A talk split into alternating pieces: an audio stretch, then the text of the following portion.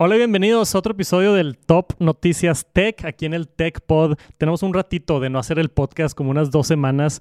Grabamos un podcast la semana pasada cuando llegué del evento de Apple así rapidito para platicar del evento aquí con el equipo de Tech Santos y desafortunadamente no se grabó el episodio. el archivo estaba corrupto, no lo pudimos rescatar, entonces por eso no había habido podcast en un buen rato. Pero tengo un invitado diferente el día de hoy. No está Max aquí conmigo. Tenemos a Chris, que va a hacer su debut. ¿Estás listo? Estoy listo. Estoy ready. Chris. Hola. este, aparte de que grabamos un podcast fracasado la semana pasada, eh, cuéntanos un poquito de quién eres y qué haces en Tech Santos. Ok, yo soy el penúltimo miembro de Tech Santos que se unió en este año. Soy editor, editor general, eh, editamos de todo, también producimos. Eh, ahora que llegué, pues la nueva experiencia del Tech Night Show, de ahora del podcast, entonces básicamente de todo lo hacemos, editor general y, también pues cosillas ahí de redes sociales, de videos cortos y, y de todo un poco. Sí, yo siempre a, las personas que he contratado siempre les aviso antes de que se unan al equipo. En esta industria tan nueva y diferente son perfiles y necesito yo perfiles multidisciplinarios. O sea, no puedes nada más editar, tienes que saber editar y tienes que saber hacer clips y tienes que saber subir a redes sociales y este, saber más o menos de thumbnails y otras cosas porque es un mundo que está cambiando mucho y hay mucho que hacer, ¿no? Pero mm, hemos estado trabajando ya más de seis meses, cumpliste seis meses. Ya, ya cumplí los seis meses al parecer. Se fueron de volada. Sí, sí, sí. Y ya no te regaño tanto. Al principio, yo siempre cuando hay personas nuevas me tengo que sentar al lado de los editores de, oye, haz esto así, no me gustó esto, esto tómalo así, esto hazlo así. Y ya creo que agarramos un buen flow. Sí, de hecho, o sea, al principio era como que, ah, bueno, ver cómo editas, que sí, que no. Y ya después yo también como que voy viendo el flujo de trabajo y digo, ah, mira, más o menos es tu forma de hablar, que no es este ritmo, eh, por lo general, no sé, ciertas palabras o los cortes o cómo te gusta. Eh, la intención también del video varía porque no es lo mismo editar un video de un tema normal a un blog, por ejemplo, o ahora que fue el evento de Apple, pues también, o sea, son diferentes tipos de ediciones eh, y para hacer todo más fluido, ¿no? Más tranquilo el video y creo que ahí vamos aprendiendo. Todavía me falta, pero, pero estoy cerca de dominarlo totalmente. No, vas muy bien. La verdad estaba muy contento y, y si no, no estarías aquí ya después de seis meses. Pasé el periodo de prueba. sí, pasaste el periodo de prueba. Este, no, y a mí me ayuda tremendamente. Para los que no sepan, tengo un equipo de, somos cuatro personas en total, incluyéndome a mí. O sea, tengo un, equipo de tres personas. Eh, Andrew, que hace el diseño gráfico y todas las thumbnails y las cosas en 3D que hacemos en el Tech Night Show y efectos y filtros de videos, todo eso lo hace Andrew. Tú eres el editor principal, editas más que nada los videos de Tech Santos y de repente editas el podcast o clips o otras cosas, pero por lo general es eso. Y me ayudas con las cámaras, con la grabación también. Mm, también. Entonces a, a capturar muchos de los videos. También Chris es el que me ayuda. Y la integrante nueva es Val, que es nuestra community manager y nos ayuda absolutamente en todo lo que yo no quiero hacer, básicamente. con copies y programar todos los videos y es, es, demasiado. Ahora con TikTok y Instagram y Reels y tenemos que hacer posts en Twitter y, bueno, ahora X y YouTube y YouTube Shorts y todo al mismo tiempo y ahora con la nueva newsletter y el Tech Night Show y el podcast. Es demasiado, o sea, es demasiado lo que está sucediendo por acá. He considerado, este, no sé empezar a o hacer menos cosas o agarrar un mejor ritmo de flujo para, para poder cumplir con todo. Pero gracias por acompañarme. Muchas gracias por invitarme. Ya, ya quería estar acá. Qué bueno. Te tocó estar enfrente de la cámara ahora, no atrás. Y vamos a hablar de unas notas importantes. Esta semana tuvimos lanzamientos de Apple. Vamos a platicar un poquito de eso, aunque creo que ya lo cubrí bastante en el canal de Tech Santos. Tenemos información también del evento de Meta. Se anunciaron muchísimas cosas nuevas el día de hoy y unas notas interesantes por ahí de, de ChatGPT y otras cositas que pudimos encontrar. Hay mucho sucediendo en el mundo de tecnología, sí. Siempre estamos acá con cosas nuevas. Vamos a empezar para platicar de todo lo nuevo.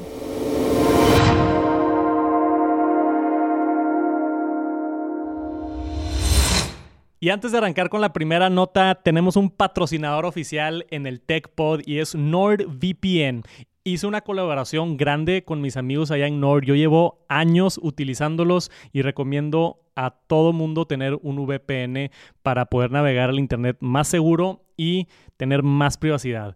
Muchos de los hackeos, estuve viendo estadísticas, tú sabías que eh, si te metes a un Wi-Fi público, eres mucho más vulnerable de que se roben tus datos a que si estás en el Wi-Fi de tu casa. Entonces, especialmente si estás en algún Wi-Fi público, si te conectas en un Starbucks en el aeropuerto, no es buena idea. Los datos bancarios, ¿verdad? También todo. O sea, tú no, no, no estás enterado a qué le estás picando cuando le dices, sí, quiero entrar al Internet gratis. Entonces, ahí te están robando información para empezar. Y después, aparte, tienen protocolos más laxos de seguridad. Entonces, los hackers y así se tratan de aprovechar de, de la seguridad. dispositivos conectados a internet público para poder atacar y hacer este scams y phishing y no.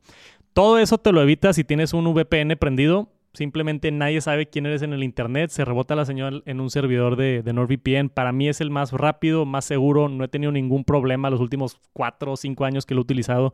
Yo lo tengo prendido en mi iPhone y en mi Mac casi todos los días. Entonces, si aún no tienen un VPN, me apoyaría bastante a mí. Si lo quieren intentar, por ahí tienen un descuento y una prueba gratis te regresan el dinero también si no te gusta. Entonces, si no le han dado la oportunidad, a mí me ayudaría mucho. Vayan a nordvpn.com diagonal Santos y ahí pueden este, conseguir la oferta, que ahorita son cuatro meses extra, creo que si contratas el plan anual. Pero si no lo pueden probar mes con mes, a ver cómo les funciona.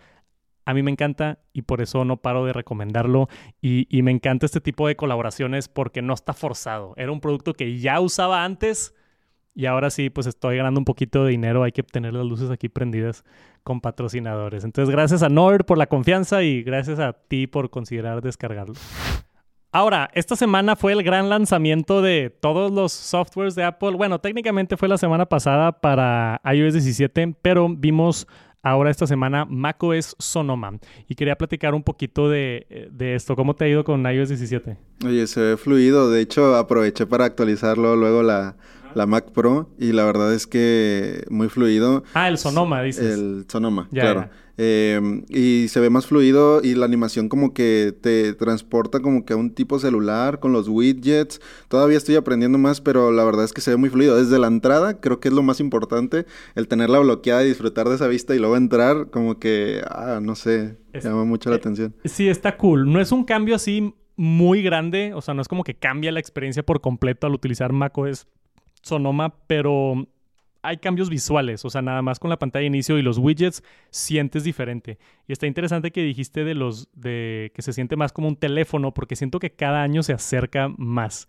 O sea, siento que iPadOS y iOS y macOS están como todos convirtiendo uno, en uno, sí. Entonces, eventualmente yo me imagino en algún futuro si Apple, no sé, en unos 3, 4, 5 años sacan una un no sé, un iPad plegable que pueda tener macOS con un teclado virtual o, como lo que hace Samsung con DeX, que está bien interesante, que tú tienes un Samsung y tienen, lo conectas a USB tipo C y si tienes una pantalla se hace una computadora automáticamente, cambia como que el software para aprovecharlo con un teclado y un mouse. Entonces, a mí me encantaría ver algo así por parte de Apple y creo que ya se puede.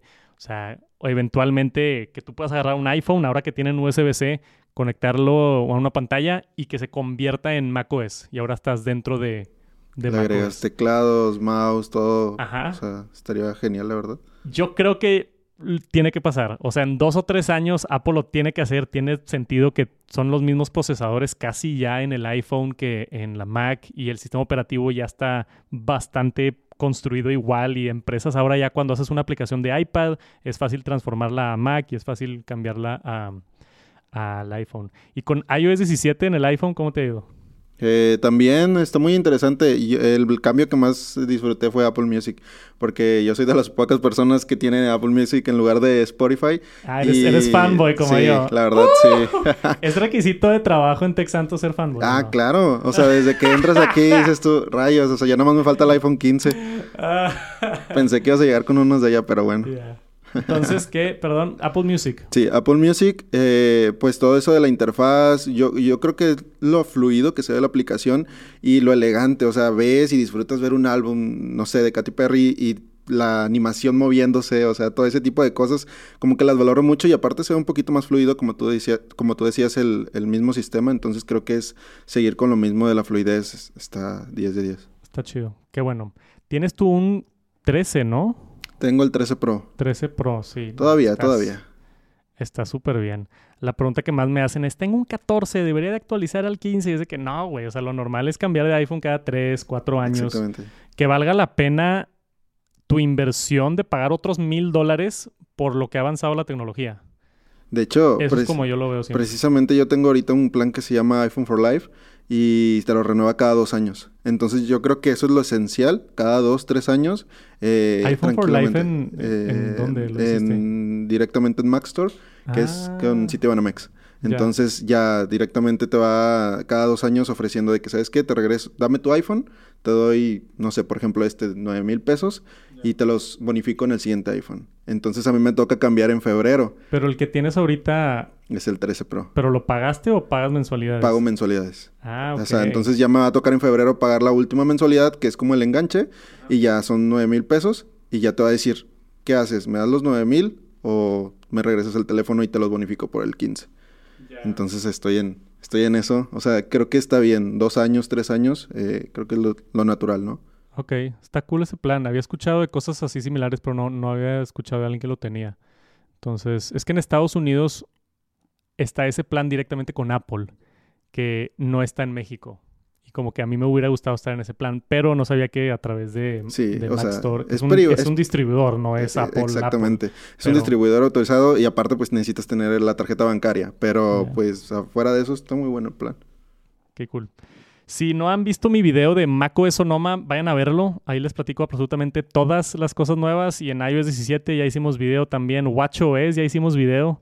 Allá en Tech Santos, si se quieren informar de todo lo nuevo de los sistemas operativos, ya está todo disponible desde el día de ayer que salió macOS Sonoma. Ya están todos los nuevos softwares. Actualicen, aprovechen y si quieren aprender, ahí están los videos en Tech Santos.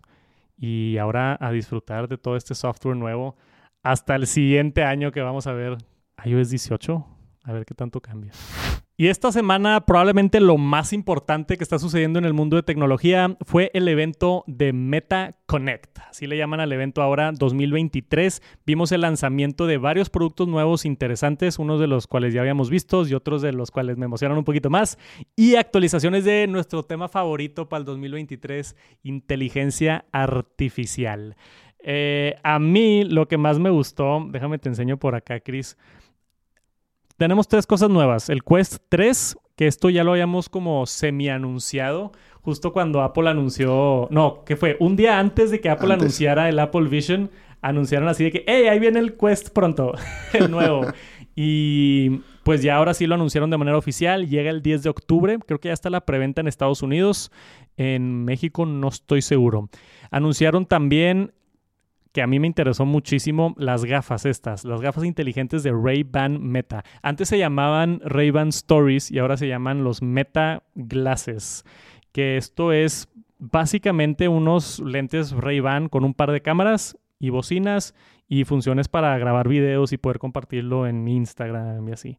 Ahora también tiene como inteligencia artificial, entonces le puedes decir hey Meta, así como oye Siri, y tiene varias funciones nuevas y, puedes también hacer directos, que eso se me suena interesante, hacer un live stream, o sea, un, un directo justamente a Instagram desde los lentes.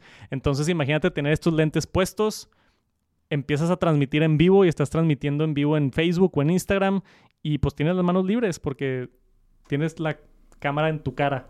Está interesante que tiene como el, ese, ecosistema directamente con las aplicaciones de Meta, eh, que seguramente pues no van a tener otros, otros lentes. Se me hacen similares a los que hace mucho hizo Snapchat.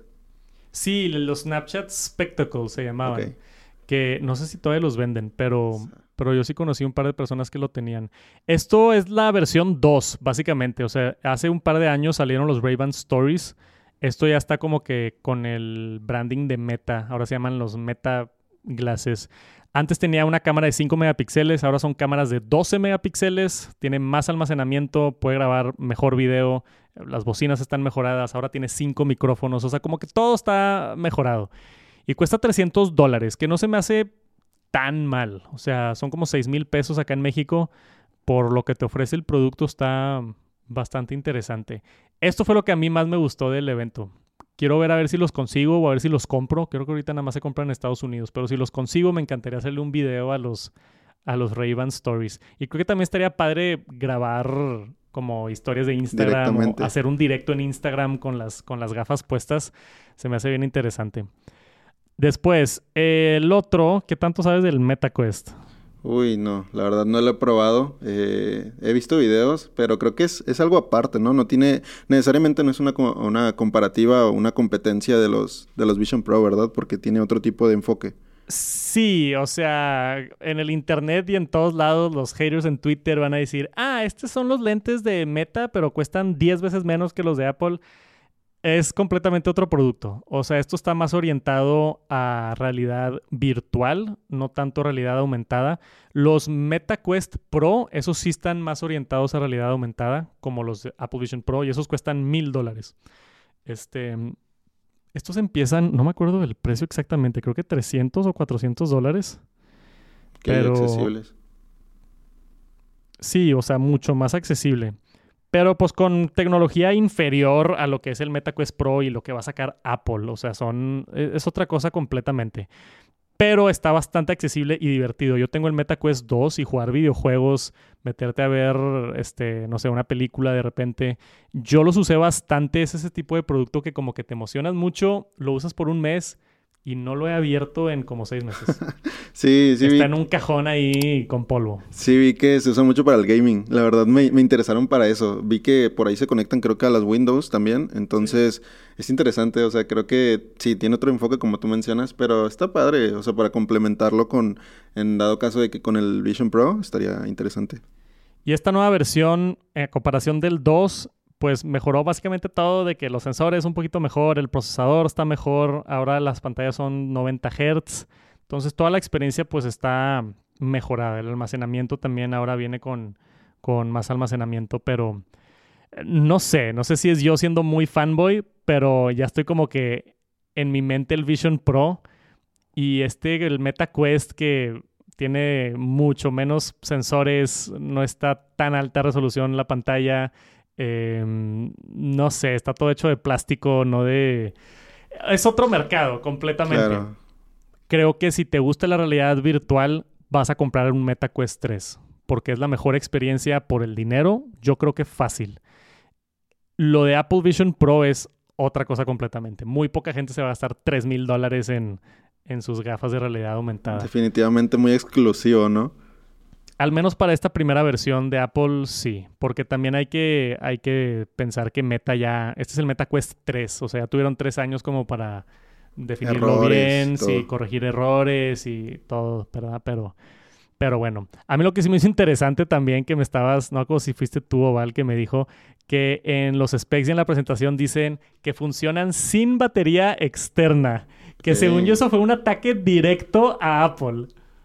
Qué curioso, o sea, no sabía, o sea, entonces son más portables y, diciendo como que, ah, nosotros, y, es raro porque como que ellos también lo están comparando directamente con el Vision Pro para crear ese tipo de, hype en la gente y decir de que, ah, es mejor esto, pero pues está interesante como quiera, definitivamente. Sí, según yo es para llamar la atención, o sea, porque los Apple Vision Pro tienen la batería externa, sí, o sea, tiene un cable y te pones la batería en la bolsa que, digo, según Apple ayuda para que no se caliente tanto y con el peso y ya sabes, ¿verdad? Dándote todos los puntos positivos. Pero en realidad fue porque tiene tanta tecnología el Vision Pro que, no, le escupo. no le escupo la batería. O sea, no... Allá en el Vision Pro 3 vas a ver que ya va a ser de que, ah, la batería está integrada. Pero es otra cosa. O sea, yo que usé los Vision Pro, neta, no se compara ni tantito con esto de Meta. Es completamente otra calidad de imagen es realidad aumentada, o sea, el enfoque es realidad aumentada, el enfoque no es eh, realidad virtual. Y el enfoque es más de productividad. Apple no presume mucho el gaming ni eso, o sea, el MetaQuest es mucho para videojuegos y ver contenido, y Apple está tirando con el Vision Pro más a una herramienta de trabajo. Te sientas, tienes tus monitores flotando en tu espacio y estás trabajando, ¿no? Haciendo un Excel y una presentación y tomando llamadas y en una junta y no, y mete ecosistema también, que es lo que le sale muy bien a Apple. Claro. Pero Aparte de eso, también anunciaron cosas de IAM, ofrecer un par de docenas de personalidades de chatbot para el IAM y van a estar metiendo el asistente de IA generativa a WhatsApp, Messenger, Instagram.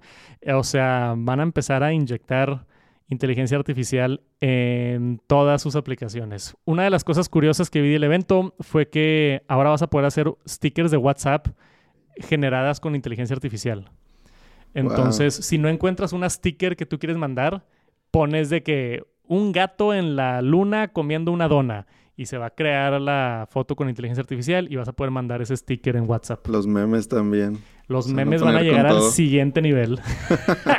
con inteligencia artificial en todo, literalmente todo lo de, lo de Meta. Estuvo padre el evento. Esto es, digo, obviamente le estamos dando un resumen así por arribita, las cosas importantes, pero pero fue el evento importante donde Mark Zuckerberg nos da todas las actualizaciones de sus productos y servicios que a la gente se le olvida, pero Meta es dueño de WhatsApp, de Instagram, de, Facebook, de la, los Meta Quest y todo eso. O sea, es una empresa enorme y cada cosa que anuncien pues tiene un impacto a nivel, a nivel global porque son aplicaciones que usamos todos los días. ¿Tú usas mucho Instagram, Facebook? Sí, definitivamente creo que Instagram es la red social que más uso. Entonces, sí, tienes razón. O sea, digo, lo positivo es que le llegan a todas las, las aplicaciones de Meta, ya están haciendo como que su propio ecosistema y está interesante. Digo, ya con eso que también sabes de centro de cuentas y todo ese rollo, creo que es positivo que, metan algo eh, en conjunto de todas las aplicaciones. Qué cool.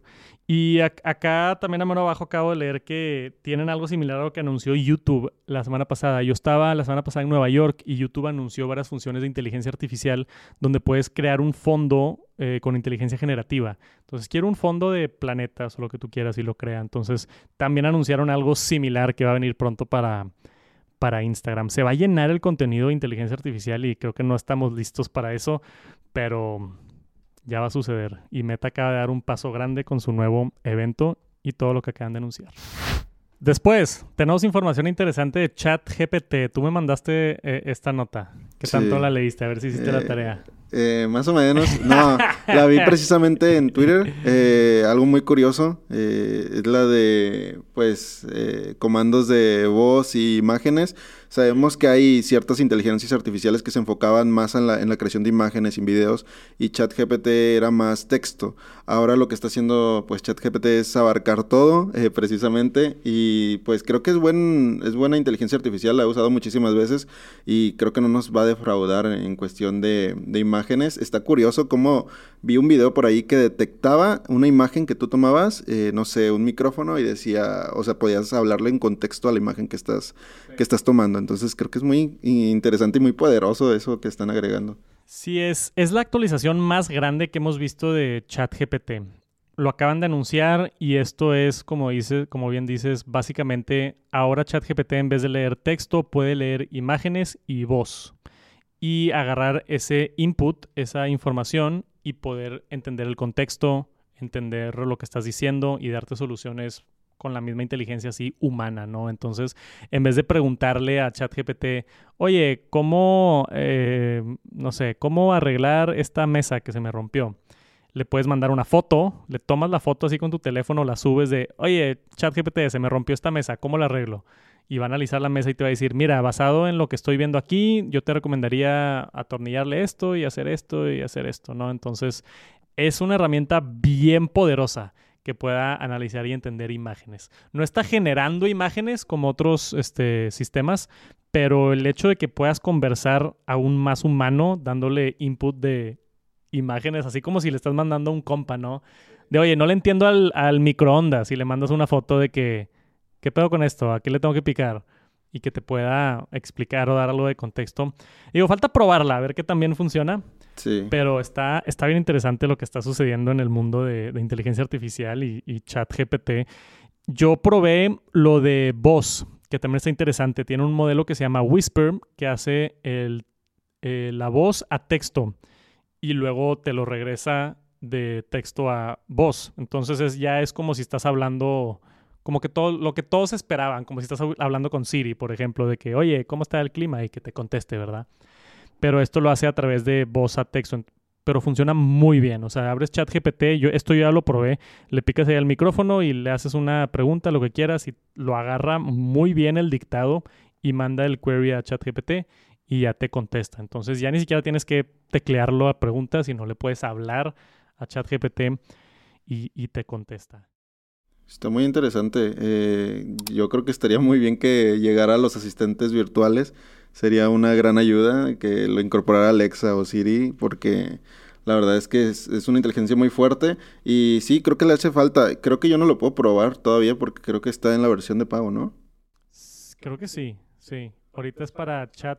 Es que le cambiaron el nombre. Antes se llamaba otra cosa. Ahorita se llama chat GPT-4 y a probar herramientas nuevas como esta y, otras. Este, mm, yo sí lo pago. Yo, yo lo tenía, lo pago y luego lo dejo de pagar y luego lo pago y lo dejo de pagar como tres veces me ha pasado. Porque hay rachas que lo uso demasiado, que es de que me está ayudando a generar ideas, a investigar cosas y luego como que me doy cuenta que no lo he usado en mucho tiempo y lo dejo de pagar. está, es que 20 dólares mucho. Si costara tipo 5 dólares, lo pagaría todos los meses. ¿Y si hay mejora en, comparación al, gratis? En cuanto a, a, las respuestas que te das, sí. Se siente más como humano. Y para cosas creativas, siento que es mejor ChatGPT 4 que 3.5. Y también ya le dieron recientemente acceso a que pueda acceder a eh, información del Internet. Entonces antes ChatGPT solamente tenía información como hasta el 2021. limitada, sí. Ajá, y ahora también ya puede acceder a, información más reciente. Hay muchos avances. Se está, se está, no sé, he hablado mucho de inteligencia artificial. A la gente se le olvida que esto, o sea, ChatGPT empezó en enero o en febrero. O sea, no llevamos nada. Todavía no pasa ni un año y ya cada semana vemos cosas nuevas y avances, está cambiando bastante, bastante el mundo. Si aún no han utilizado ChatGPT, siempre lo digo, pero nada más métanse, es gratis, pruébenlo, es importante estar como familiarizado con estas tecnologías. ¿Tú lo usas así en tu día a día o la neta no? No, casi no lo uso. Eh, lo uso principalmente para descripciones de Instagram, para tweets, cosas así, como que inspiración, más que nada pero muy rara vez. O sea, sí alguna vez consideré en probar la versión eh, Pro, la versión de paga, pero dije, creo que no vale la pena. Creo que con, eh, con el gratis es muy inteligente y creo que es la herramienta que, que nos ayuda a todos. Creo que pues, para el público en general el, el chat GPT gratis. Ya. Yo también. Y el hecho de que está la versión gratis, creo que lo hace una herramienta muy, muy accesible. Y si aún no han probado ChatGPT, es buen momento porque lo están actualizando con muchas cosas nuevas y vale mucho la pena que le echen un vistazo. La semana pasada estuve en Nueva York, fui a un evento de YouTube, me invitaron y luego me quedé yo unos días extra. Y esos días extras que me quedé, estaba buscando un Airbnb. ¿ok? Como es normal, porque los hoteles normalmente son más caros y en Airbnb encuentras cosas un poquito más económicas. Y hay una, pasó una nueva, o sea, justo cuando estaba yo en Nueva York, empezó a partir del 5 de septiembre, Nueva York aplicó una nueva como ley, una nueva regla donde ya no puedes básicamente tener un Airbnb ni rentar un Airbnb dentro de Nueva York, a menos de que sea una larga estancia, o sea, de un mes o más. Y yo estuve investigando el por qué, por qué hicieron esto y de lo que pude encontrar yo es que estaban subiendo mucho los precios y la gente se estaba aprovechando porque mucha gente va a Nueva York y los Airbnbs estaba cada vez subiendo más el mercado y por consecuencia yo creo que también tiene algo que ver ahí que los hoteles estaban un poquito enojados, que no se estaban quedando con ellos y se estaban quedando en Airbnb. Es una bola de variables muy grandes, las cuales no todas las va a aceptar Airbnb, pero básicamente se murió Airbnb en, en Nueva York y es algo bastante grande. ¿Has usado Airbnb o no? Eh, no, pero sí conozco mucho de, del tema, o sea, he intentado de que, pues, comparar precios y todo eso. De hecho, estaba leyendo precisamente ahí en el artículo que también habían ciertas restricciones, eh, pequeñas, pero restricciones que decían, ¿sabes qué? Sí existe, o sí, se, sí todavía existe Airbnb, pero como que ya no es opción. Y más porque también decía en un párrafo que ocupaba también que estuviera la, la, el el rentero, por así decirlo, la persona propietaria del lugar eh, en ocasiones y que también tenía limitaciones de que dos personas o algo así. Entonces como que ya dejó de ser como tal un Airbnb y me recuerda mucho este tema al tema que se originó cuando empezó Uber que pues no sé, los taxis tenían su, su, plan y llega Uber a privatizar todo y decir, ¿sabes qué? Yo te lo ofrezco por mi parte y es más barato y más cómodo. Entonces creo que es algo similar que, digo, yo creo que también es cuestión, como tú dices, del, del comercio de los hoteles y todo esto, pero sí es, es, algo incómodo porque me imagino que es una opción, yo creo que si no es la primera opción que, que por ejemplo, tú tenías al, al ir a Nueva York. Es cómodo como como tú ser el que renta, porque normalmente son opciones más baratas que hoteles, pero también es cómodo para la gente que tiene propiedades en Nueva York. O sea, si tú tienes un departamento, no sé, vamos a decir que tienes mucho dinero, ya quisiera uno, ¿verdad? Pero tienes un departamento en Nueva York que nada más vas los veranos o nada más vas en cierta temporada o no sé, yo conocía un, un, una amiga de mi esposa que estaba estudiando en Nueva York la carrera y le, o sea, tenía un departamento, pero cuando se venía acá en el verano, o sea, se venía dos meses de regreso a Monterrey, esos dos meses lo rentaba el departamento. Y de volada, me imagino. Y sí, y me decía que lo rentaba más caro de lo que ella pagaba su renta. O sea, estás rentando algo que tú estás rentando, que creo que no es legal, pero se lo rentaba a amigos, o sea, no es como que lo ponía en Airbnb, se lo rentaba ya a amigos o conocidos que iban a la ciudad. Pero mm, no sé, a mí esto, como dices lo de Uber, no me gusta cuando ponen limitaciones porque estás impidiendo que la tecnología avance, de mi punto de vista. A mí lo que más me desespera cuando llego a Monterrey después de un viaje es que no hay Ubers en el aeropuerto. Y si lo pido el Uber, están todos asustados de es que están los militares y no me puedo parar aquí. Las multas. Sí, vete a la esquina, ahí te recojo y. Salúdame. Es, es un desastre. O sea, tratar de agarrar un Uber en, el aeropuerto de Monterrey, creo que en la Ciudad de México también y en muchos lados, es un desastre porque los militares y el gobierno y los del aeropuerto no les gusta Uber. Nada más literal por sus huevos es de que no, no queremos a Ubers aquí porque nos están quitando el negocio.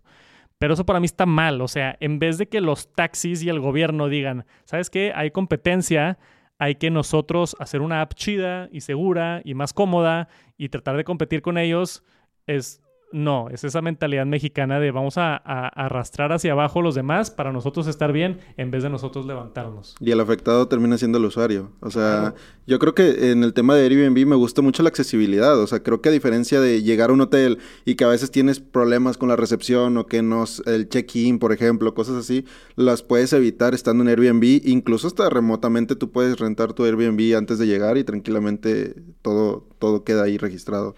Yo me he quedado un par de veces y a mí lo que se me hace bien cómodo es que muchos, no todos, pero muchos tienen de esos en la puerta para poner un código. Ah, ok. Entonces ni siquiera tienes llave. O sea, no tienes contacto con la persona que te está. No ves a nadie. O sea, te mandan un mensaje de que aquí está tu Airbnb. El código para entrar es 1234. Y llegas y en la puerta le picas 1234, se abre y ahí estás. Y ya estás en un departamento tú solo y, y ya. No tienes que ver a nadie. Este, no no sé, no, no hay nadie estorbándote de limpieza. O claro, no, privado y es lo que quieres descansar. Claro, pero como te digo, a mí, a mí, no sé, no, no, no me, no me gusta esto cuando impiden como que, que otras empresas fluyan y crezcan, pero es lo que es. Y así está sucediendo en Nueva York. A ver si no sucede en otras ciudades, porque también esto puede ser precedente para que Airbnb tenga problemas en otras ciudades y que de pronto no los dejen en México o en... Y eso que recientemente va saliendo del problema de la pandemia que, tuvo Airbnb, entonces creo que, no, no sé, le va a pegar muy fuerte precisamente la ciudad de Nueva York. Ya veremos, a ver qué sucede con Airbnb, pero para que estén enterados, ya no puedes rentar un Airbnb en Nueva York. Vas a tener que pagar mucho dinero por los hoteles.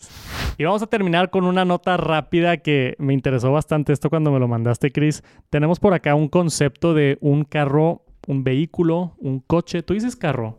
Yo le digo carro. Es que en, Monterrey es carro, ¿verdad? Sí, un Luego hay, es que digo carro y todo, es de que se dice coche. Automóvil. Sí, el auto, no sé, no sé por qué hay tantas maneras de decirlo, pero Nissan sacó un concepto de un auto eléctrico y vean esta fotografía para los que nos están viendo en YouTube, parece un Transformer, ¿no? Está muy futurista. ¿Qué es eso, güey? Me encanta ver estos conceptos. Muchos no llegan a ver la luz de día, pero este hatchback supuestamente eh, llamado el Concept 2023 bajo su plan Ambition 2030 eh, dice que Nissan va a introducir a nivel mundial 19 nuevos vehículos eléctricos junto con 8 vehículos electrificados. O sea, yo creo que no completamente eléctricos, pero tienen un plan como muchas de las otras empresas automotrices y ahorita que fue el evento de Apple que anunciaron todo lo de que ya están usando energía reciclable y todo es carbon neutral. Tienen un plan para cambiar, hacer todos los autos híbridos y eléctricos para ayudar al planeta y consumir menos y ya saben la misma historia de que estamos viendo la electrificación, si se dice así, sí, De, de todos los autos y automóviles. Vi también que BYD, ¿conoces la marca de BYD? Es mexicana, ¿no? No, no, no, son unos chinos que entraron a México eh, hace como un año o dos años. Yo fui a uno de los eventos de, de BYD y es una empresa que hace exclusivamente autos eléctricos. Y acaban de anunciar un auto que creo que cuesta 550 mil pesos o 600 mil pesos y es una camionetita 100% eléctrica. Entonces ya estamos en el punto donde estamos compitiendo eh, de, oye, si te vas a gastar, no sé, medio millón de pesos, 500 mil pesos para los extranjeros son como unos 25 mil dólares. Si te vas a gastar 25 mil dólares en un auto de gasolina y ahora ya hay una opción totalmente eléctrica que cuesta lo mismo, no, y ya, ya, hay ya hay más cargadores, ya le están metiendo como quiera. Eh, creo que también el gobierno apoya mucho ese tipo de, de autos con las tenencias y más. Entonces creo que creo que es un es un, una buena lección. Claro, todavía falta tiempo para que tengamos más eh, infraestructura para eso, pero creo que es buena opción y, y, más accesible y por lo que te ahorras, creo que definitivamente eh, es una muy buena opción y más porque se ven, se ven futuristas. Los carros eléctricos en general se ven muy futuristas y tienen mucha, mucha tecnología más que nada. Esos de BYD, a mí me encanta que la pantalla del centro la puedes poner horizontal o vertical. Ok. Y se cambia automáticamente. Entonces la puedes poner en vertical y puedes estar viendo TikToks ahí en la pantalla. Ya casi tiene Android, ¿no? ¿Eso? Sí, está, está, está muy chido. Y este tipo de promesas de empresas como Nissan, que son ya no son empresas así como más nuevas, puro eléctrico, son de las tradicionales que ya están entrando más y, esto de que van a meter ya tantos modelos nuevos de eléctricos y que se están comprometiendo con ayudar al medio ambiente y todos los beneficios de hacerlo eléctrico, a mí me encanta. O sea, yo, yo sé que en México nos vamos a tardar un poquito más, pero quizá en 10, 15 años ya va a ser normal tener un auto eléctrico. Ya va a ser así como que y en unos 20, 30 años ya va a ser así old school tener gasolina, de que, güey, ese vato todavía tiene gasolina. Sí, contaminando. Sí, vas a ver así el, el, el suro en la calle sacando humo así. que no, güey, este vato está... Ya sin gasolineras. Sí, tiene, un auto artesanal, mi compa. Clásico, clásico. En el 2040. No, hombre. ya veremos. Yo creo que mi siguiente auto, yo compré una camionetita hace dos años. Yo creo que mi siguiente auto va a ser un eléctrico. Sí si todo sale bien y, nos va bien en Tech Santos, va a ser un Tesla. Y si no, me compro uno de esos más baratos de BYD o de alguna otra marca. Hay que empezar a poner el cargador de una vez. Sí, ya sé, güey. Es que están caros. De hecho, los Teslas bajaron de precio ya también. Sí. Ya, ya el Model 3 cuesta como 800 y cacho. O sea, digo, es mucho dinero para un auto, pero para hacer un Tesla. Yo creo que es inversión, más que nada. Con la inteligencia que tiene y demás, está muy bien los, los, los precios. Y en Estados Unidos está aún más barato. Pero poquito a poquito, ahí vamos con, con los autos eléctricos. Nissan, esperen pronto porque se viene algo interesante por parte de ellos. Y eso es todo por esta semana en el Top Noticias Tech. Gracias por acompañarnos en el Tech Pod. Gracias a Chris por hacer su debut oficial. Un orgullo, un orgullo estar Un orgullo, sí. No, no me le echen tanto hate en los comentarios. Es nuevo, es la primera vez que está en cámara. Gracias. no, aprecio mucho lo que haces y todo lo que me ayudas para la edición de videos y qué padre tenerte aquí de repente. Porque todos somos geeks, todos somos nerdos aquí. Este, si trabajas en Tech Santos, a todos nos gusta la tecnología. Es requisito de currículum. Casi, casi, güey. O sea, no, no, no es como requisito para mí, pero pues si vamos a estar trabajando y viviendo de noticias de tecnología, pues digo, te tiene que gustar algo, ¿no? Para disfrutar un poquito. Divertirse. Sí, para disfrutar un poquito más la chamba y que no sea algo así este rutinario, pero gracias por acompañarme y te veremos ahí más adelante. Y creo que es todo, eso es todo. Hablé en NordVPN al principio, sí. Check. Ok, TNT 142. Nos vemos la próxima semana con más noticias de tecnología. Gracias por acompañarme. Si están en YouTube, suscríbanse, like, todo lo demás. Si están por ahí en Apple Podcasts, Spotify, nos ayudan mucho las reseñas. Dejen estrellitas o reseñas y nos vemos a la próxima. Se cuidan. Peace.